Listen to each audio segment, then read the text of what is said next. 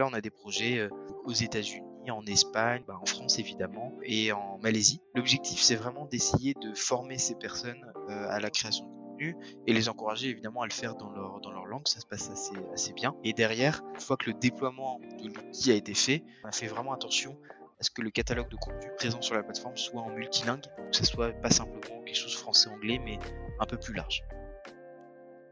Bonjour à tous, je suis Clément Mélin, cofondateur de Headflex et vous écoutez le Learning Club, le podcast qui vous aide à décrypter les meilleures stratégies de formation. Chez Headflex, on a une mission, promouvoir l'open education, c'est-à-dire mettre au service de la formation des contenus libres d'accès, des vidéos, des podcasts, des articles, des cours en ligne de qualité. Grâce à Internet, on a une mine d'or à disposition et on peut tous être contributeurs pour partager du contenu. De mon côté, avec Edflex, j'ai décidé de lancer ce podcast où j'invite un ou une experte du monde de la formation et des ressources humaines pour décrypter les stratégies et innovations avec la communauté, partager les bonnes pratiques pour faire de la formation un succès dans votre organisation. Bonjour à tous, bienvenue dans ce nouvel épisode du Learning Club. Aujourd'hui, je suis avec euh, Gauthier Danlou. Bonjour Gauthier. Bonjour Clément, bonjour à tous. Donc Gauthier est chef de projet Digital Learning et Collaborative Workplace. Tu vas nous en dire plus sur euh, ton poste, mais aussi sur Arkema, puisque tu travailles au sein de ce groupe. Euh, nous en dire plus sur Arkema et sur ce que vous avez mis en place, notamment ces dernières euh, années, ces derniers mois. Est-ce que vous allez continuer de mettre en place, puisque vous avez eu un gros projet de transformation qui a lieu en termes de formation déployer une académie. On y reviendra juste, euh, juste après. Donc peut-être pour débuter euh, et pour ceux qui ne connaîtraient pas Arkema, les activités, nous en dire un petit peu plus. Et puis toi, ton rôle au sein de l'organisation. bah, très bien, merci beaucoup Clément hein, de m'inviter pour ce, podcast. Je suis très heureux de pouvoir partager notre, expérience. Arkema, en fait, c'est le numéro un français de la, chimie, qui fait quand même pas loin de 10 milliards de, de chiffre d'affaires. On est 20 000 collaborateurs dans le monde, assez bien répartis sur les, trois plaques, euh, donc Amérique, Europe euh, et Asie. Et on a 150 euh, usines, dont une quinzaine en France. Et, un peu pour préciser, la stratégie du groupe, c'est de s'orienter vers les matériaux durables, essayer évidemment de participer à la lutte contre le, réchauffement climatique, et à travers trois, trois grands segments, donc adhésifs, matériaux avancés et coating solutions. Euh, donc dans les adhésifs, vous pouvez avoir les cols Bostik. Dans les matériaux avancés, avancés puisqu'on est au, début, euh, juste avant la Coupe du Monde, euh, vous allez trouver pas mal de footballeurs qui vont avoir en fait des semelles avec des, des matériaux Arkema, notamment un, matériau qui s'appelle le Pebax, qui permet d'avoir à la fois des propriétés, donc c'est un matériau très léger, mais qui aussi permet, qui est très résistant, qui permet d'avoir un effet rebond très fort. il est aussi très utilisé dans le running. Et enfin, la partie coatings, donc là, c'est plus des additifs pour des peintures, pour les rendre soit plus visqueuses, plus collantes, euh, ou des résines pour euh, l'impression 3D. Donc voilà un petit peu sur ce que fait ce que fait Arkema. Je suis au sein de la direction RH Corporate Talent et je suis du coup en charge des sujets digital learning et nouveaux modes de travail. Donc ce qui sur mon poste s'appelle Collaborative Workplace. Top, bah merci pour, pour ces précisions et, et, pour ce que fait Arkema. C'était très concret je pense que ça parlera à, nos auditeurs. Peut-être, avant qu'on rentre dans le vif du sujet, comment aujourd'hui est organisée la formation au sein d'Arkema?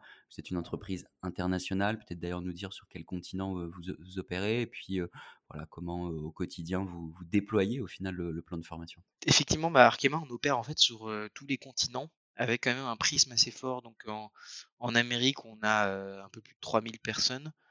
évidemment, France et Europe, on a, on a 7000 personnes qui travaillent en France, plusieurs milliers dans les pays d'Europe comme l'Italie, l'Espagne ou l'Angleterre et l'Allemagne.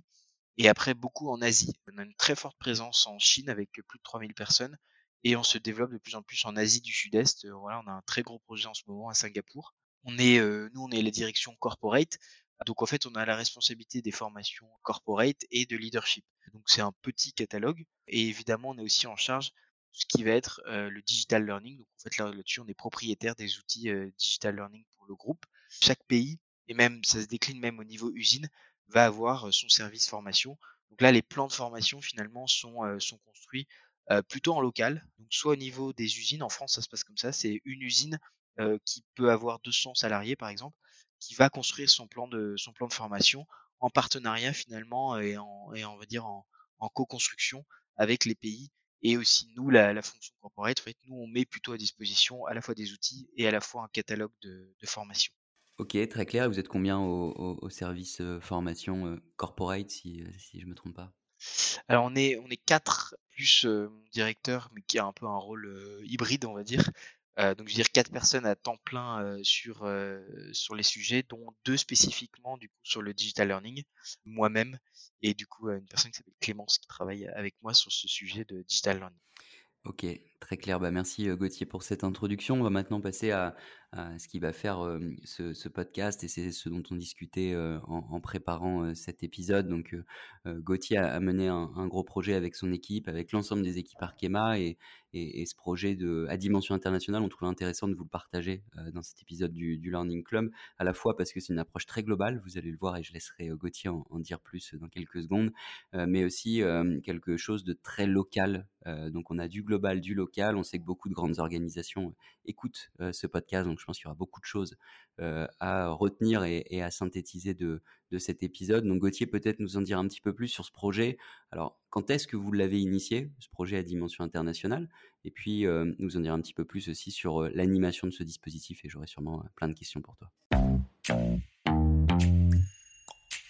Effectivement. Alors du coup, on a démarré ce projet en 2021, heu, début 2021, mmh, avec, comment finalement avec comme idée de travailler sur le sujet digital learning qui était un peu, le parent pauvre de la formation à à cette époque chez Arkema. Donc il y avait vraiment l'idée de tout construire, à ce moment-là, avec, une diversité d'outils, une diversité de pratiques, et des vrais besoins aussi qui étaient exprimés, en local.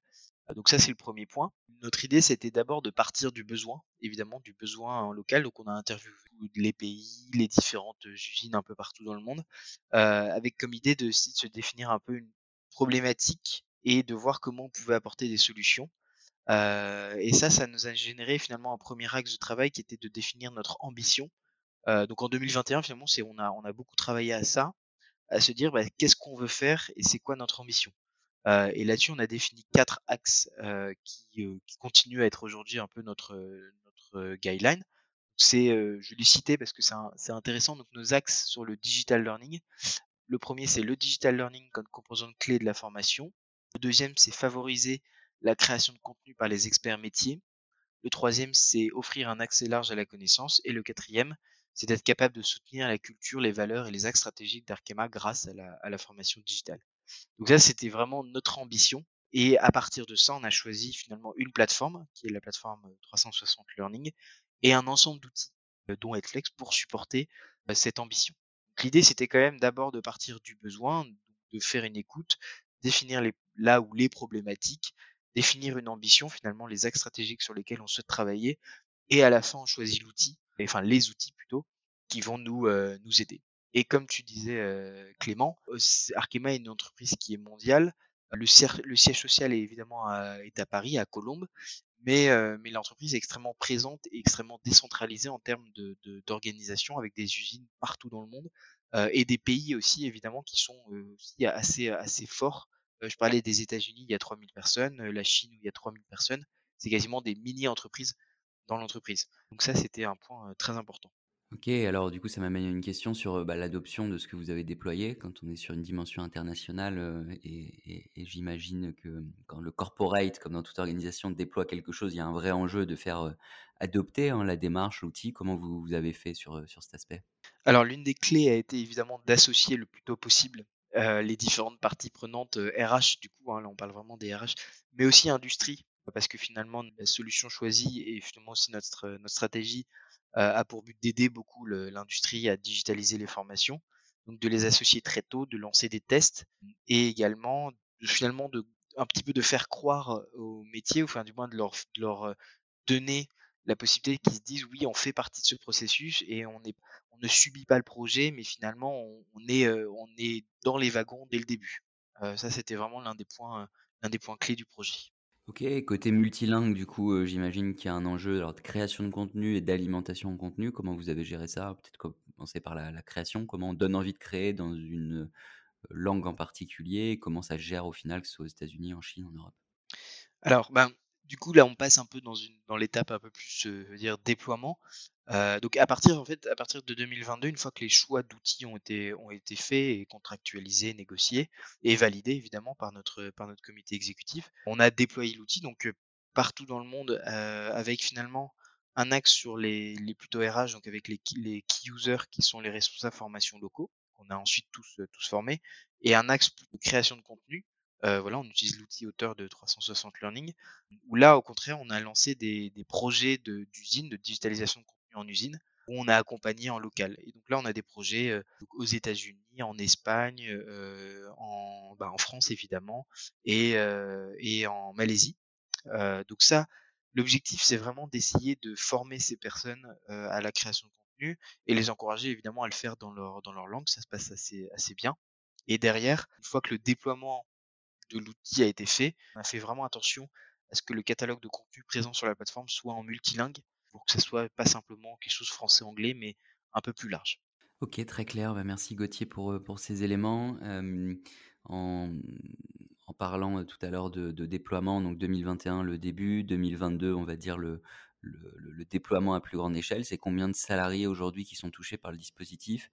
Et si tu peux les communiquer, combien de salariés se connectent, c'est quoi vos objectifs de taux d'engagement, je ne sais pas si c'est ce que vous suivez en termes de KPI on est 20 000 chez Arkema et, j'étais assez fier de pouvoir dire assez rapidement que les 20 000 peuvent accéder à, la, plateforme. Donc ça, ça a été quand même un, bel, objectif. On a lancé en octobre donc la plateforme qui chez nous s'appelle My Learning à l'ensemble des collaborateurs et on a eu du coup le premier mois 2000 connexions et alors là le deuxième mois on va faire beaucoup plus puisqu'en fait on a fait un premier e-learning obligatoire qui pour l'instant euh, après une semaine de lancement a drainé 4000, euh, oui, plus de 4500 personnes. Nous, l'objectif, c'est de se dire, ce qu'on aimerait, c'est qu'il y ait 2000 personnes, donc 10% du groupe, qui se connectent de manière régulière, mais pas simplement pour faire de l'obligatoire, mais aussi pour aller faire du, euh, finalement de, des formations de développement, tout ce qui est le catalogue de formation en accès libre qu'on a déployé. Ouais, bah c'est ce qu'on entend souvent entre 5 et 15%. Donc 10, c'est à mon avis un bon chiffre de, connexion dans, les organisations sur la partie euh, euh, plus global et pas euh, obligatoire, puisqu'on sait que l'obligatoire, comme c'est obligatoire, forcément les, taux d'engagement sont plus forts. Euh, c'est quoi le, les objectifs euh, de, ce projet? En tout cas, c'est un projet sur plusieurs années, j'imagine, maintenant qu'il a été déployé. C'est quoi un peu les, les, next steps, la suite pour ce, ce projet? Qu'est-ce que vous fixez comme objectif? Alors, on travaille beaucoup, du coup, effectivement, en ce moment, sur notre roadmap. L'objectif un peu à long terme, si vous voyez un peu à quoi ressemble une roadmap, euh, avec, vous savez, euh, un objectif en haut à, droite, euh, notre soleil, on va dire, ça serait de dire bah, faire d'Arkema une entreprise apprenante, ce qui est un peu ce que tout le monde souhaite en fait. Hein. Dans euh, cet objectif, on a la phrase euh, sur laquelle on est en train de travailler, qui sera un peu cette phrase clé, c'est de dire une entreprise apprenante où on peut partager facilement sa connaissance et accéder et faire grandir ses compétences de manière très simple. Euh, donc ça, c'est un peu l'objectif. À plus court terme, l'idée de d'équiper et d'outiller les petits pays. Euh, C'est-à-dire que chez Arkema, on utilise en, LMS euh, donc euh, SuccessFactor tout ce qui est la partie présentielle pour les grands pays, euh, donc euh, c'est-à-dire France, États-Unis, Chine, Néanmoins, tous les petits pays qui ont moins de 200 salariés n'ont pas de solution et gèrent en Excel. Donc ça, c'est un axe de développement, de digitalisation de la formation. Il y a un deuxième qui est vraiment d'accompagner et de développer très fortement les projets de digitalisation en usine. Euh, donc là, c'est via la création de contenu par des experts métiers. Euh, on est en train de, définir une méthodologie bien cadrée, euh, comment je peux devenir auteur, comment je suis accompagné et comment je crée du contenu. donc là, aujourd'hui, on a huit projets usines qui sont lancés et on essaie de faire du lobbying pour aller beaucoup plus, pour avoir beaucoup plus de projets.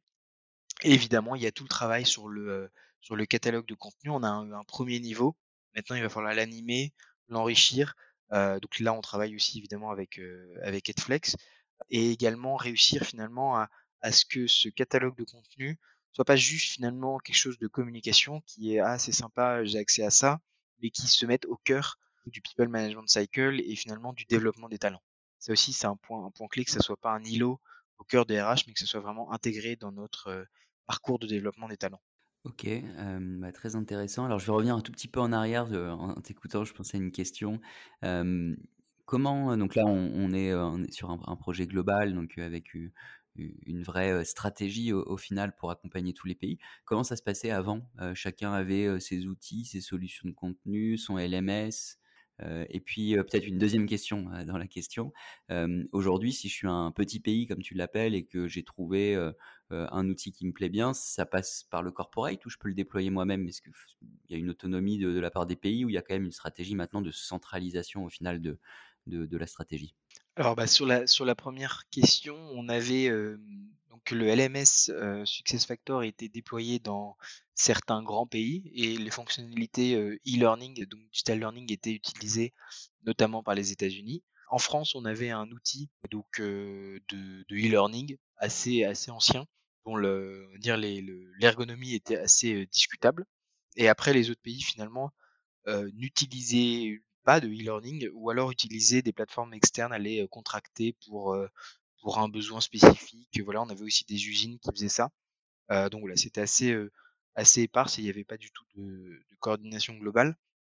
Ensuite, finalement, la manière dont nous on a travaillé, ça a été pas forcément d'imposer l'outil, heu, donc pas forcément faire du du push, mais plutôt de faire du pull. Donc c'est-à-dire d'intégrer assez tôt les différents pays, notamment les les États-Unis, pour qu'ils se sentent vraiment, heu heu, partie prenante du choix et aussi que dans le déploiement, ils se disent: «Ah oui, effectivement, c'est, heu, c'est un outil intéressant». Puis ça nous a permis aussi, finalement, de créer une sorte de communauté, heu, qui n'existait pas. On a aussi pas mal voyagé pour aller rencontrer, rentre rencontrer différentes personnes, les faire se rencontrer aussi.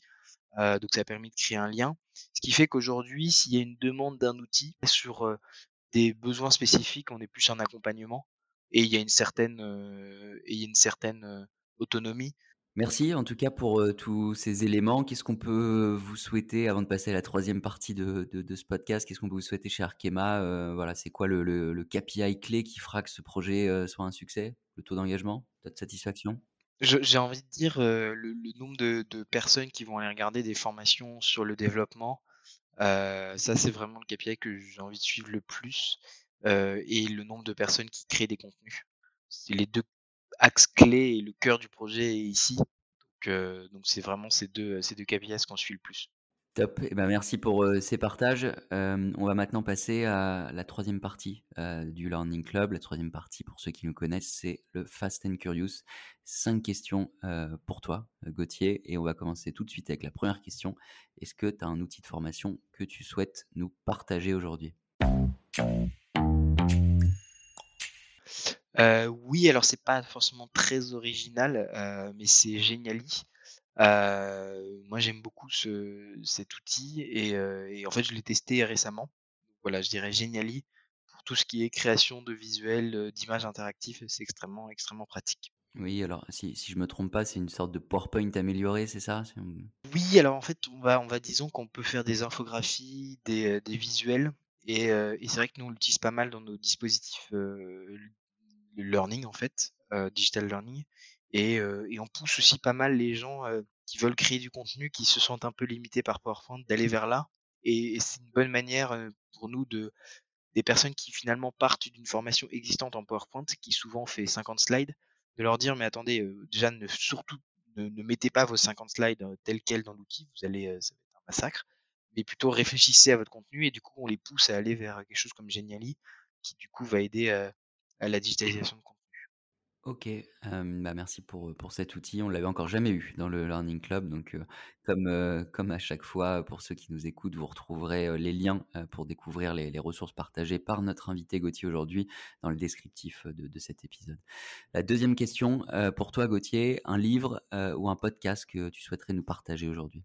J'ai lu récemment Aurélien d'Aragon qui m'a beaucoup marqué, j'ai beaucoup aimé et en ce moment je lis alors c'est style complètement différent, mais je lis la conjura La conjuration des imbéciles de John Kennedy Toole. Heu, si vous connaissez pas, c'est très drôle. En podcast, heu, j'écoute beaucoup de podcasts, heu et notamment sur un un domaine que j'aime beaucoup qui est la la musique classique et donc si vous voulez découvrir, un peu la musique classique, je vous conseille, Au cœur de l'orchestre, de France Musique, ouais, qui est très bien. Très bien. Est-ce que tu veux nous faire un petit teasing des 2 livres que tu, que tu as lus? Bah, Aurélien, Aurélien d'Aragon, c'est déjà c'est le je pense que le début, heu, le plus drôle de la littérature. Ceux qui l'ont lu s'en souviendront. Heu et c'est plutôt une histoire, heu, alors c'est censé être une histoire d'amour, mais qui, finalement, est assez liée à l'impossibilité de cet, amour. Il y a un côté, assez fort et La conjuration des imbéciles, donc on est aux États-Unis cette fois et, là en fait on parle d'un un personnage qui est assez, grotesque, assez spécifique, qui du coup finalement enchaîne un petit peu les, comment dire, les difficultés. D'accord, bah merci en tout cas pour, pour ces trois partages, du coup, deux livres et, un podcast. on passe maintenant à la troisième question. Un blog, un site, une newsletter, un influenceur, un leader d'opinion que tu suis, que tu voudrais nous partager? Ben Moi, je, je, suis abonné à un site qui s'appelle Les Jours. C'est des anciens de Libération qui ont créé ce, ce site de, de, journalistes de presse, qui en fait a une approche par sujet sur un peu... L'idée, c'est traiter des sujets d'actualité, mais sous un format long et sous forme de série, en fait, avec des différents épisodes. donc c'est du texte, hein, mais c'est des articles assez longs et assez fouillés. et un bon exemple, je, ils ont un, ils ont une série en ce moment sur la politique américaine pour tout comprendre ce qui se passe lors des élections, les différences entre ben, les, les républicains, les démocrates. voilà, c'est écrit par un journaliste qui est très bon, qui s'appelle Corentin Célin. Et j'aime beaucoup, j'aime beaucoup la manière dont ce, ce, site traite les sujets journalistiques et, et, surtout on apprend beaucoup de choses. Ok, donc c'est Les Jours, c'est le nom du, du site, c'est ça? Oui, exactement, Les Jours. OK, très bien. mais bah, merci pour, pour ce partage aussi. Allez, on passe à l'avant-dernière question, Gauthier. Qu'est-ce qui fait que tu as envie de te lever chaque matin? Donc je m'étais en préparant la question, je m'étais dit parce que c'est pas forcément une question facile, je m'étais dit le fait d'apporter des solutions gens et personnellement, c'est plutôt d'être stimulé intellectuellement. Et bah, oui, en effet, c'est toujours une question, sur laquelle on réfléchit et qui qui nous permet de se dire, qu'est-ce qui fait qu'on a envie d'aller travailler aussi le matin puisque c'est, une grande partie de notre semaine. Donc, en tout cas, toi, c'est apporter des solutions. très clair. Futur de la formation en un adjectif, euh, Gauthier, ce sera ma dernière question. C'est quoi pour toi? Je dirais que la formation se doit d'être adaptive. Adaptive learning, en effet, c'est un, sujet important. Alors pourquoi l'adaptive selon toi et, comment on va faire cet adaptive learning? Parce que c'est le, sujet qui anime aussi les, équipes formation. Ben, je reprendrai un peu ce que je disais tout à l'heure par rapport au projet, c'est-à-dire passer d'un mode push à un mode pull permettre aux gens d'apprendre, de comprendre aussi sous différents formats, de différentes manières et en fonction des besoins. C'est très difficile, euh, mais essayer de essayer d'aller vers quelque chose qui soit le plus euh, euh, adapté aux besoins et de, sortir de cette formation push où on met 15 personnes dans une salle pendant deux jours et on leur bourre le crâne pour que finalement deux jours après ils s'en souviennent plus. Exactement, et ben, je partage complètement ce, futur de la formation euh, selon toi et, et, cette illustration d'avoir un seul format ou une seule façon de, former qui, à mon avis, euh, dépassé. Euh, et aujourd'hui, on doit pouvoir proposer plein de formats. C'est ce que vous faites et ce que tu nous as raconté durant cette petite demi-heure ensemble. merci beaucoup pour ce partage, Gauthier. où est-ce qu'on peut te retrouver si on veut poursuivre les échanges, qu'on a été intéressé, qu'on t'a écouté LinkedIn, mail? Qu'est-ce que tu préfères comme ça marche très bien. Euh, Gauthier, G-A-U-T-H-I-E-R. Enfin, vous avez mon nom sur le, sur le titre et dans l'Ou D-A-N-L-O-X. Et vous n'hésitez pas à me contacter, à m'envoyer un message. Il euh, n'y a aucun souci. Eh ben, merci beaucoup Gauthier, merci d'avoir pris le temps de venir dans le Learning Club. Je te souhaite une euh, bonne journée. À très bientôt Gauthier. Bonne journée à tous. Merci d'avoir écouté cet épisode. Merci beaucoup Clément. Merci d'avoir écouté cet épisode du Learning Club. Je compte sur vous pour noter le podcast et en parler autour de vous. N'oubliez pas, si vous avez des besoins en formation digitale et que vous aussi vous souhaitez transformer ou repenser votre offre de formation, toute l'équipe Edflex est là pour vous aider et vous accompagner. De mon côté, je vous dis à très vite pour un prochain épisode du Learning Club.